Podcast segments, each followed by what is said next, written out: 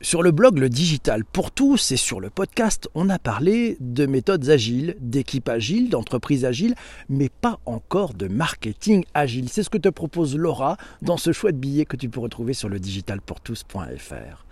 Le marketing agile Kesako. La version française de l'article de Wikipédia sur le marketing agile n'existe pas encore, figure-toi, et sur la version anglaise encore balbutiante, Laura a trouvé les éléments suivants.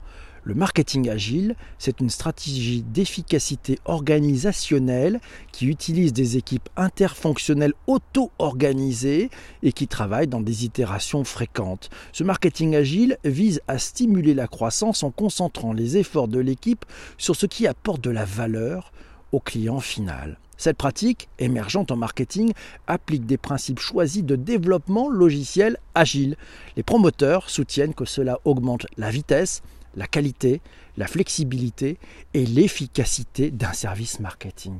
Ça fait rêver, non? Oui, ça fait rêver. Le marketing agile, alors quels sont les enjeux derrière ce marketing agile? En fait, le marketing agile, c'est revenir tout simplement aux fondamentaux oubliés du marketing, c'est-à-dire se focaliser sur les résultats pour l'entreprise, ce qu'on appelle les outcomes, et pas sur la volumétrie de ce que le marketing a produit, c'est-à-dire les outputs. Oui, les chiffres business plutôt que des chiffres de campagne. Ça n'a l'air de rien, mais ça fait du bien de remettre le business au centre. On oublie donc les vanity metrics. Oui, vous savez, c'est ces fameux indicateurs qui font plaisir aux équipes marketing. Non, non, on se focalise sur ce qui fait du bien au business. On ne raisonne plus en campagne, mais on raisonne en amélioration continue. On arrête de se regarder le nombril et on pense surtout au client final. En fait, on décentralise aussi les décisions pour laisser les équipes terrain en autonomie. Ce dernier point, c'est sans doute le plus difficile car cela implique de ne plus tout remonter en validation, c'est un véritable changement de paradigme, nous signale Laura. Le marketing agile, c'est surtout une réponse incroyablement utile au monde VUCA qui nous entoure. Oui, tu te rappelles, volatile, incertain, en constant changement, et, oui, et qui nous amène plein de choses un peu curieuses. Comment mettre en œuvre le marketing agile? Comme toute méthode agile, le marketing agile s'appuie sur des daily stand-up. Oui, tu sais, c'est ce rendez-vous quotidien où l'équipe se lève et puis raconte ce qu'ils ont fait. Ça s'appuie aussi sur des sprints et sur un outil de gestion de projet et puis sur une équipe pluridisciplinaire. Ça te rappelle furieusement le mode d'organisation des équipes en Scrum, hein, c'est ça. La meilleure façon de commencer, nous signale Laura, c'est de lancer un pilote avec une équipe dédiée sur un objectif précis comme par exemple augmenter la conversion des campagnes d'inscription à une newsletter par exemple.